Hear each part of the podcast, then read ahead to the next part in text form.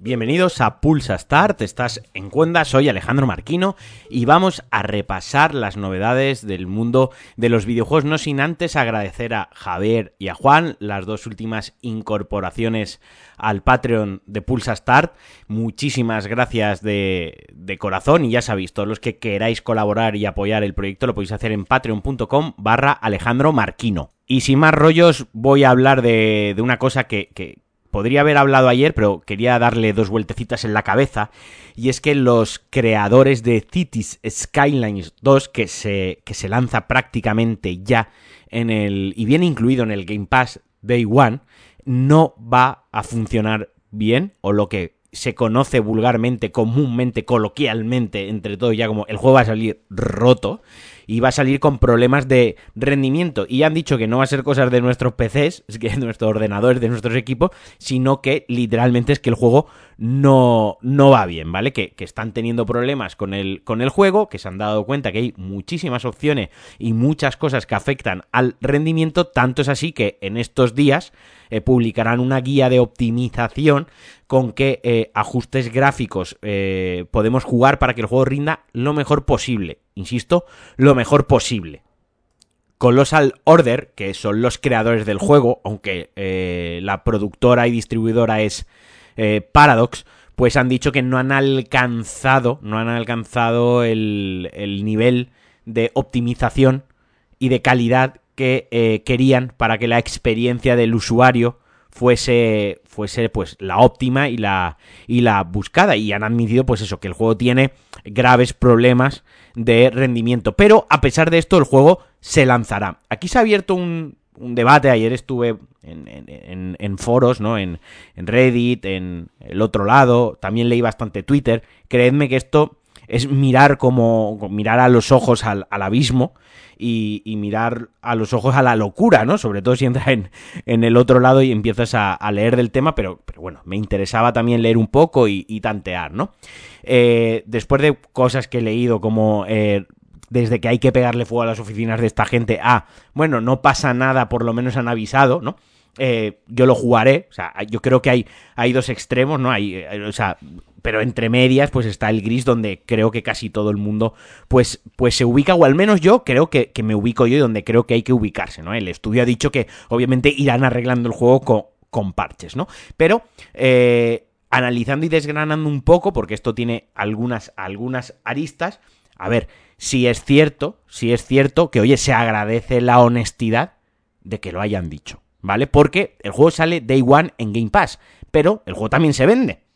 Estamos, entonces, al que, al que se le incluye la suscripción de Game Pass, que dice, bueno, eh, como es mi caso, yo, yo, yo juego al Game Pass con una una cuenta compartida que, por 10 euros me ha salido dos años y medio de, de Game Pass eh, que pillé en, en, en, en Forocoches, o sea, que esté el nivel, ¿no? O sea, pues a mí a lo mejor que el rendimiento del, del juego vaya ya tal, pues bueno, pues puedo perdonárselo, puedo pensar que bueno, pues cuando lo arreglen dentro de tres meses lo juego. Ahora bien, a lo mejor hay una persona que paga el Game Pass Ultimate, 13 pavos creo que son, 12,90 al mes, y ya le empieza a tocar las narices. Pero, y ahora bien, y ahora el que se quiere comprar el juego, hombre, vale que te lo avisen, está guay porque no te lo vas a comprar el día 1, pero, oye, es que te están lanzando un producto que, está roto, te están lanzando un producto que ellos mismos saben que no deberían lanzar. Este comunicado se hace porque ellos son conscientes que no se debe lanzar. Así que, gracias por la honestidad, pero a lo mejor deberíais retrasar el lanzamiento del juego. Y aquí llegamos al segundo punto. Eh, Paradox tiene un acuerdo para lanzar el juego Day One en Game Pass. Un acuerdo con Microsoft, ¿de acuerdo? Eh, puede ser, puede ser que Colossal y Paradox no hayan llegado al, a la, al deadline a cuando el juego tenía que estar ya óptimo, el juego tenía que estar cocido para poder lanzarlo y que se ha echado la, fecha encima, un juego que cuando se anunció esta secuela se puso, eh, se, anunció en un evento de, de, Microsoft, además se anunció con el Game Pass día 1, a saber, no se sabe, esto, esto no hay información oficial, esto son un poco elucubraciones, un poco información que yo tengo de cómo funciona el asunto y un poco también de sentido común, que ahí habrá un acuerdo de bastante panocha, de bastante panocha, eh, para que el juego se lance en una fecha estipulada, la semana que viene, para ser más concretos, ¿no? Y que si en ese día no se lanza el juego, pues a lo mejor Microsoft pone una penalización o a, la distribuidora, a la productora, al estudio, vete tú a saber quién. Pero Microsoft penaliza si hay un retraso en un juego que iba a ser Day One con una fecha concreta anunciada y hay un retraso no por culpa de Microsoft, porque Microsoft a lo mejor lo puede retrasar porque ese mes o esa semana quiere encajar otro lanzamiento en Day, One, en Game Pass, y prefieren hacer ahí su estrategia, ¿no? Para, para maximizar el pico de jugadores. Pero cuando el retraso se debe a la otra parte, pues a lo mejor, insisto, es una explicación bastante coherente. Si lo pensamos fríamente, tiene bastante sentido. A lo mejor hay algunas cláusulas en el contrato que conllevan una penalización económica que no se puede permitir el estudio. Entonces han dicho, mira, eh, pues como tenemos que lanzarlo en esta fecha, pues lo tenemos firmado con, con Microsoft y esto tiene que salir, pero nos van a llevar, nos van a llover palos por todas partes porque ya por suerte los estudios están tomando conciencia y esto es, un, esto es la parte positiva de esto, están tomando conciencia de que no somos idiotas, de que no pueden lanzar juegos rotos y arreglarlos en los 15 días siguientes, en los 3 siguientes meses, ya están empezando a tomar conciencia de que la gente mete mucha caña y penaliza muchísimo en las reviews de las plataformas, en las redes sociales, en los medios, en los comentarios de los foros, penaliza muchísimo que un juego salga roto, pues han dicho, mira, pues, pues hacemos el comunicado, sacamos una guía de optimización y Santas Pascuas. A mí me parece que se debería haber retrasado. Si la productora y la desarrolladora sabe que tiene estos problemas, Microsoft debería ser quien tomase la decisión de decir, no, esto se retrasa tres meses eh, y, lo arregláis. O directamente, pues no sale en el Game Pass o llegamos a otro tipo de deal, otro tipo de, acuerdo, ¿no? Pero yo creo que avisar está bien, sobre todo por el hecho de que denota, demuestra que las compañías están tomando ya cierta conciencia de lo que nos toca los, las narices a los jugadores que, nos saquen juegos, insisto, vulgarmente dicho, rotos, ¿no? Eh, aunque al Doctor Digital Foundry a él le funcionará perfectamente, estoy deseoso de que pruebe este juego y el día que a él le va perfecto a, 720p, eh, sabe que el resto de jugadores, pues, esto lo penalizamos. Así que, bueno, eso era la reflexión, lo, que quería, lo que quería comentar hoy y muy rápidamente las novedades de octubre 2023 que llegan al Xbox Game Pass, pues este, este Cities Skyline, como digo, que llega el día 24, pero muy importante, muy guay, el Dead Space Remake que llega el 26 de octubre junto al EA Play.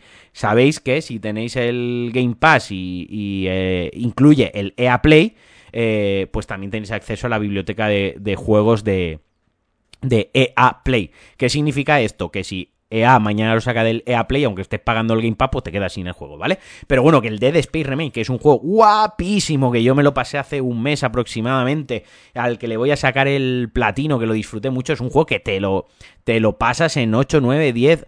12 horas si eres un manco o si te paras a leer todos los archivos, ¿no?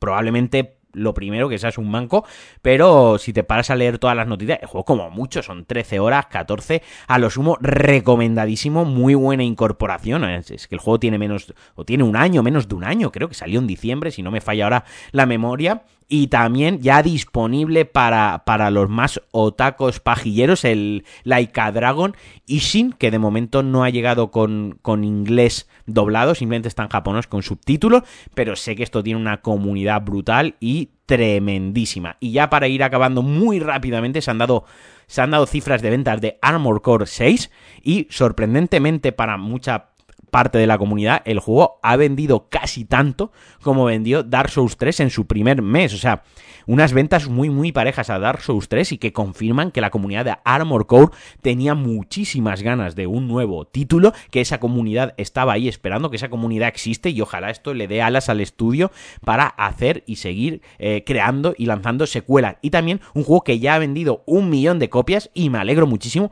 Lies of P, que hace una semana y poquito se confirmaba el DLC por un descuido, por un desliz, un DLC del que ya hay pistas, si no es de la secuela es del DLC y si no es del DLC es de la secuela, pero va muy orientado, podemos estar muy orientados hacia dónde, hacia dónde van a ir las cosas con, con Pinocho y que yo me alegro muchísimo, estoy justo en el boss eh, final, me queda nada, me queda nada para, para acabármelo.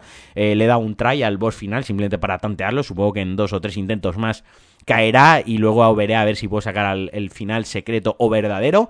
Y me ha gustado muchísimo. Quizás, eh, ya lo dije la semana pasada, lo que más le achaco es pues la repetición de ciertos enemigos y que el final del juego, la última zona, se me ha hecho un poquitín bola y un poquitín larga porque hay varios bosses y hay creo que el, final del juego debería ser un boss rush. Si te iban a poner tres o cuatro bosses, que fuesen seguidos, como ha pasado en algún Dark Souls, que fuese un boss rush, ¿no? Que no, entre un boss y el siguiente, que no tengas 20 eh, enemigos bastante duros y que ya matarlos no te aporta nada, porque la experiencia que te aportan un nivel, cuando eres nivel 83 como soy yo, un nivel no te aporta básicamente nada, la build ya la tienes hecha y, lo que hacen es tocarte las narices y aporta, como digo, aporta bien poco, ¿no? Podría ser un boss cinemática, boss hecho plot twist y boss, eh, revelación, boss final, ¿no? Un, boss rush ahí intercalado con, con cinemáticas para dejar el clímax bien alto. Pero bueno, es una queja mejor, menor, perdón, una queja menor, un juego sobresaliente, un juego que recomiendo encarecidamente a todos los fans de los Souls Likes, eso sí, a todos los que no os guste el género no os lo recomendaría porque el juego sí que tiene ciertos picos de dificultad y sí que requiere de cierta habilidad y también requiere de cierta paciencia o bien requiere de que seas mecenas de mi, eh, de, mi podcast de Pulsa Star, patreon.com barra Alejandro Marquino, requiere que seas mecenas, esté en el grupo de Telegram donde se dan consejos buenísimos para pasarte bosses, donde literalmente hay gente que ha dicho llevo 10 tries, le hemos dicho dos frases y se ha pasado el boss. O sea que si además quieres ser mejor jugador, métete en el Patreon de Pulsastar. Alejandro, patreon.com barra Alejandro Marquino. Venga, os mando un abrazo muy fuerte, que tengáis un día eh, cojonudo. Nos escuchamos el viernes con el programa semanal y adiós.